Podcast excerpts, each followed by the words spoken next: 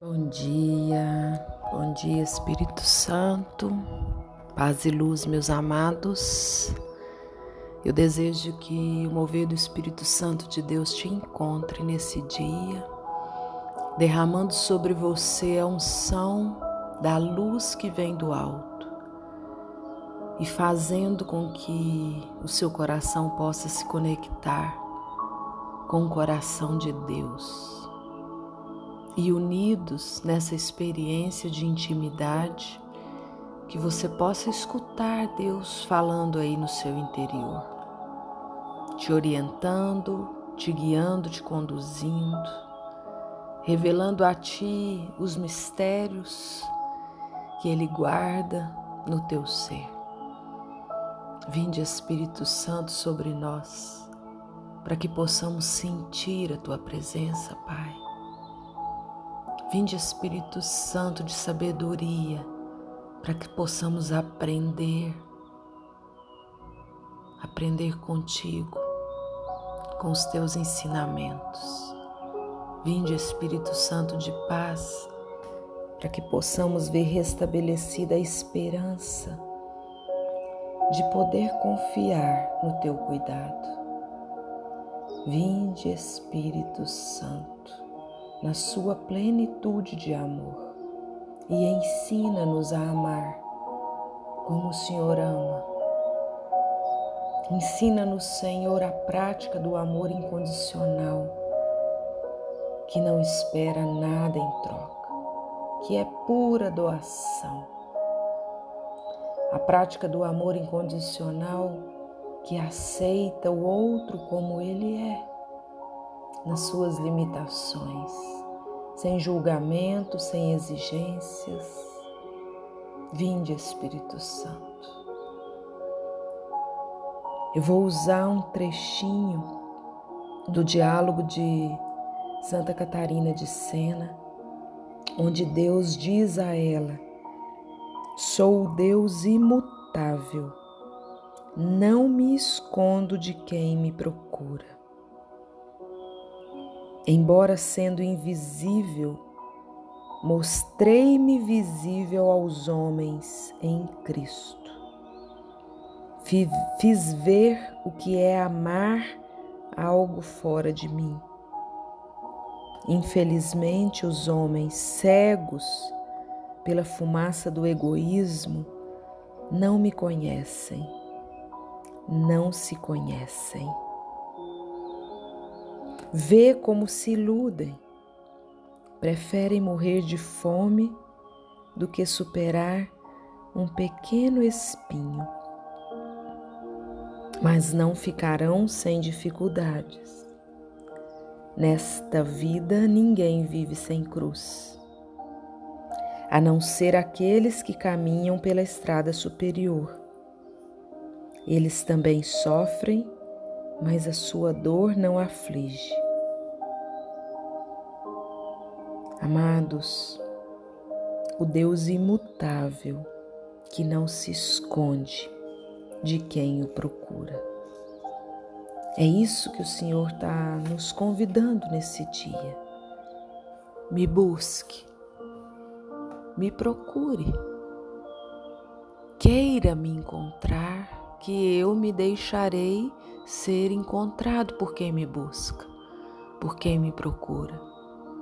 Por isso que mais importante do que o seu sustento físico nessa existência é você buscar Deus todos os dias e na intimidade com Ele encontrar o descanso da paz que não está nos seus negócios, que não está no seu trabalho, que não está no dinheiro que você ganha, que não está nas comodidades que a vida te oferece, mas sim encontrar a paz que está na intimidade com aquele que é o dono da nossa vida, o dono do trono da nossa existência, o dono do tempo, o dono de tudo que foi criado. Quando Deus quis se experimentar num corpo humano e te escolheu para essa experiência, ele não escolheu qualquer um. Ele escolheu você na sua família, na sua história, no seu contexto todo para se experimentar no corpo humano, na experiência humana. E desde então vivemos o drama de ser luz e sombra em um só. A dualidade de ser Deus, porque Ele habita em nós, Ele nos fez a sua imagem e semelhança, mas também fomos encobertos pela escuridão da sombra.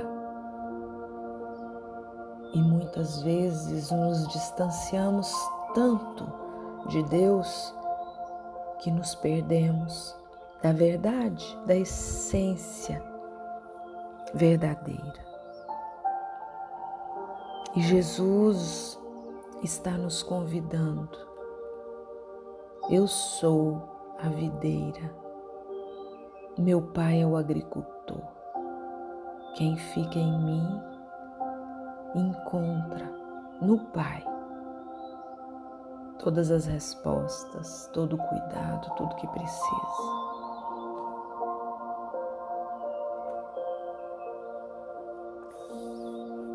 Continuando no livro de Santa Catarina de Sena, ela nos explica. Sabe qual é a grande felicidade dos santos? É possuir a vontade satisfeita em todas as suas aspirações. Ao desejar-me, possuem-me tendo deixado o peso do corpo que produzia a lei que luta contra o espírito. Na vida terrena, o corpo impedia o perfeito conhecimento da verdade, a minha visão face a face. Separando-se do corpo, a vontade dos bens-aventurados realiza-se ao desejo de ver-me corresponde a visão, e com ela a beatitude. Vendo, conhecem-me, conhecendo, amam-me, amando, saboreiam-me, saboreando, realizam-se. Quanto ao desejo de me ver e conhecer, desejando, possuem, possuindo, desejam Coisa mais linda, amados. A experiência dessa santa em comunhão com Deus, vendo na linguagem comum que é a nossa, a revelação de Deus saciando o teu ser. É o próprio Espírito se revelando de forma que Quanto mais ela se rendia, mais a revelação chegava. Já a partir dessa vida, meus servidores gozam da eternidade ao saborearem a causa da sua felicidade? E qual é tal causa?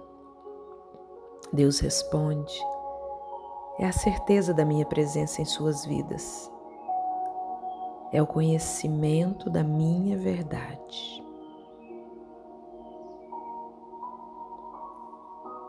Que nós possamos, Pai, diante da tua presença hoje, nesse momento de oração e nessa reflexão, nos unir a Ti, para que possamos viver a experiência da comunhão que nos traz a verdadeira paz. o querer sensível de te sentir e te sentindo cumprir aquilo que o Senhor nos pediu. Amar-te acima de tudo, amar os meus, aqueles com os quais eu convivo e amar a mim mesmo. Essa é a receita. A receita da paz, a receita da intimidade com Deus, a receita da conversão, a receita do caminhar pleno na luz. E para colocar Deus no centro e amá-lo acima de todas as coisas, quantas renúncias, né, amados? Nós vamos precisar fazer. Às vezes, renunciar aquilo que é mais precioso. Mas assim aprenderemos a lição de nos cuidar, nos amar, transbordar amor para cuidar do próximo. E cuidar do próximo muitas vezes é viver a compaixão, é ver o próximo caído, esfolado, sujo, na escuridão das trevas e do pecado e conseguir ser luz para levantá-lo dali. E muitas vezes nós confundimos a nossa posição perante o próximo e entramos na sintonia do juiz que condena. E eu te pergunto,